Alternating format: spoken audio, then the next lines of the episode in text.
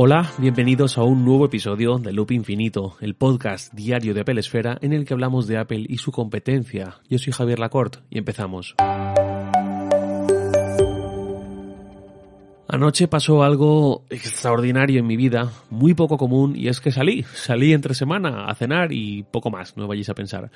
Salí porque uno de mis mejores amigos vino a pasar un par de días a mi ciudad por temas laborales y quedamos para cenar. En principio solo los dos, pero por vicisitudes de la vida acabamos cenando también con sus dos compañeras de trabajo que también habían venido. Todo fue fantástico, fenomenal, y en un momento dado de la cena hablamos algo de tecnología. No sé cómo salió, obviamente no solo hablamos de eso, de hecho yo no quería hablar de eso, pero por algún motivo salió el tema y quedó un panorama variado en la mesa desde el punto de vista de usuarios de Apple.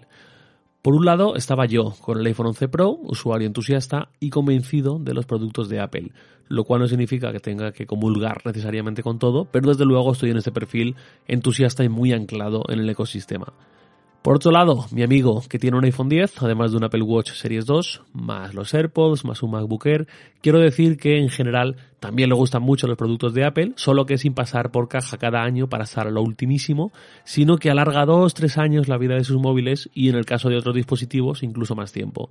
En cualquier caso, él dice que del carro de Apple no se baja y que ya cambiará el iPhone 10, pero que cuando lo haga será por otro iPhone. Luego estaba una de las compañeras de mi amigo, que tiene un iPhone 7. Está contenta con él, simplemente la batería ya le está empezando a dar algún problemilla, pero en general decía que le va bien y que en principio no piensa irse a Android. No por devoción hacia Apple, sino porque está acostumbrada a iOS, le gusta, le ha ido siempre muy bien y no contempla otra cosa. Aunque también dijo que no se va a gastar más de mil euros en un móvil jamás y que si le obligan a eso, ahí sí que buscará otra cosa que tampoco es que le duela en el alma. Luego ya haremos los comentarios. Por último, la otra compañera, que tenía un Huawei P20, comentó que ya había tenido varios iPhones desde el 4, desde 2010, pero que llegó un punto en el que se cansó de los precios de Apple y simplemente cambió de prioridades y prefirió empezar a gastar menos en cambiar el teléfono móvil.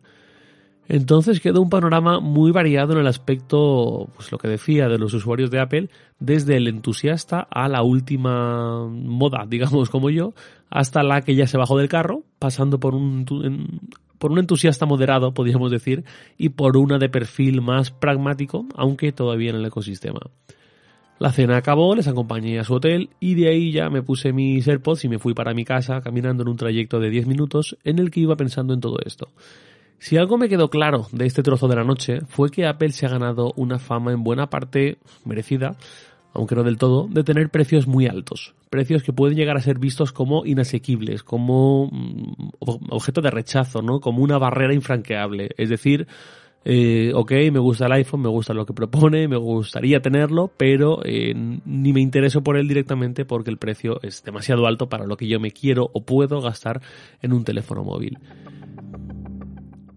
Mi amigo está algo más al día y sabe bastante lo que ofrece Apple y tal, pero sus dos compañeras no tienen este tema seguramente en sus intereses fuertes y no pasa nada, faltaría más, pero este hecho de no estar muy pegadas a la actualidad y tal, interesadas en esto en concreto, les había hecho tener asumido este eco de si quieres comprar un iPhone, paga más de mil euros. Esto es algo que ya digo, en buena parte la propia Apple ha cultivado, sobre todo entre 2016 y 2018. Hace un año y algo, en septiembre del 18, tras la presentación de los iPhone 10S y 10R, publiqué un artículo en Sataka tirando de datos y de gráficas sobre cómo habían evolucionado los precios de los iPhone desde el original hasta el último en ese momento, ajustándolos por inflación.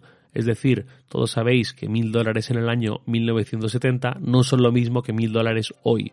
Eh, la economía crece, los precios suben, los salarios suben, en el caso de España ya tal, pero bueno, eh, bueno, pues lo mismo año a año en estos últimos 13 años también. Si ajustamos por inflación, vemos que los precios de los iPhone base, digamos, es decir, el 5S, que fue el primer año en el que empezaron a presentar más de un móvil al año, pues entre el 5S y el 5C el base, digamos, sería el 5S, porque el 5C entendemos que es una versión inferior a la base. No sé si me entendéis. Entre el iPhone 6 y 6 Plus, el base es el 6. Entre el 7, el 7 Plus y el SE, que fueron los los que se presentaron en 2016, el base sería el 7. Creo que me entendéis por dónde voy. Pues bien, el precio de los iPhone base, desde el 3G hasta el 7, era prácticamente igual si ajustamos por inflación. Ya digo, lo que pasa es que, claro, normalmente muchos precios, si van subiendo, eh, nominalmente y sobre todo se fueron presentando más modelos que son los que nos suelen hacer ojitos, ¿no? Los, los mejores, los grandes, los premium, eh, concretamente los Plus y luego el 10 que se presentó a la vez que los 8 y luego los Max.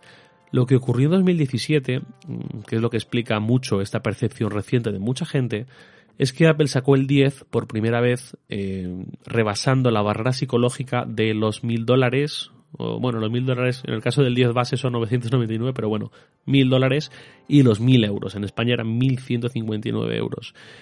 Y ahí, a partir de ahí, hizo muy amplia la horquilla de precios. El base es el 8, sí, pero es que el tope, que era el 10, estaba muy por arriba en precio. Y en 2018, que llegó el Max, pues ya ni os cuento. Y mucha gente que tiene tendencia a mirar por arriba los precios, porque por abajo estaba el 10R el año pasado y este año el 11, que además ha bajado de precio respecto al 10R, que son teléfonos muy competentes, totalmente iPhone y tal, pero parece que aspirar a un iPhone muchas veces implica irse al tope de gama, sí o sí, y tampoco es la cuestión. De hecho, cuando hablaba con estas chicas en la cena, les dije, hombre, por 800 euros está el 11 y si os da igual lo de la cámara ultra gran angular y no os importa coger uno anterior, por 700 euros está el 10R, que es un muy buen teléfono y además rebuscando un poco pues os puede salir por 600 o incluso por 550 euros más o menos, que sigue siendo bastante dinero, claro, por supuesto, pero estamos hablando de un iPhone y estamos hablando de la mitad de lo que ellas hablaban sobre todo. Yo ya os digo que tampoco profundicé mucho en este tema, no voy a ir asaltando desconocidas para convencerles de que si tienen que comprar un móvil u otro móvil, me parece genial lo que han decidido, su forma de verlo, y desde luego no voy a esforzarme en intentar cambiar nada, pero sí que me sirvió para darme cuenta de una forma muy evidente de algo que ya era sabido de antes, ya se venía barruntando un poco, pero que en esa cena se puso muy de manifiesto que era este estigma que tiene Apple de precios muy caros, precios demasiado caros, precios que ya se han puesto imposibles. Esto quizás sería interesante ver cómo lo combate Apple, cosa que de hecho creo que ya lleva sobre un año haciendo, ya no sé si con mucho o poco éxito. En este último año hemos visto mucha promoción en las Apple Store del estilo tu iPhone 10R por 539 euros. Y en letra pequeña, esto es eh, si nos traes tu anterior iPhone y es de este modelo concreto, tal, tal, tal. Esto antes no ocurría así, las paredes de una Apple Store no tenían este tipo de mensajes. Por eso digo que se denota ese esfuerzo por tratar de dar eh, otro aspecto más amigable a sus precios. Que de hecho llevamos tres generaciones seguidas, 10, 10S y 11 Pro, con los precios congelados. En España los famosos 1.159 euros.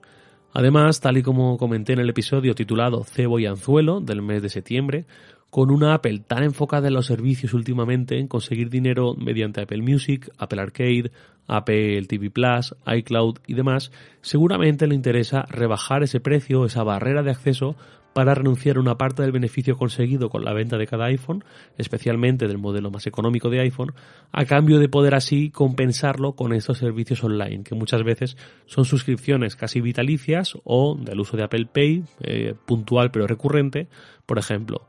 Em, esto además, pues como dije en aquel episodio, lo hemos visto muy claro con lo del iPhone 11. El iPhone 11 ha ocurrido algo inaudito en la historia de Apple, o al menos en la historia de los iPhone, que es que llega un teléfono que sustituye un modelo ya del mercado, el 10R concretamente, eh, lo mejora además de forma incluso clara y visual con lo de la segunda cámara trasera y resulta que lo vende más barato que el modelo del año anterior. Esto no es nada común, al revés, pero creo que entronca muy bien con esta voluntad de Apple de ok, vamos a dar un iPhone lo más barato posible eh, dentro de un marco de las cosas. No, no veo a Apple sacando un móvil de 200 euros de ninguna manera, pero sí un móvil pues algo más barato. Vamos a tener un gesto para que la mayor cantidad posible de gente venga hacia nuestro ecosistema, venga hacia nuestros productos y una vez ya esté aquí, de ahí viene lo de cebo y anzuelo, el famoso modelo de negocio, entonces sí que hacemos dinero gracias a Apple Music, Arcade y todo lo que hemos comentado.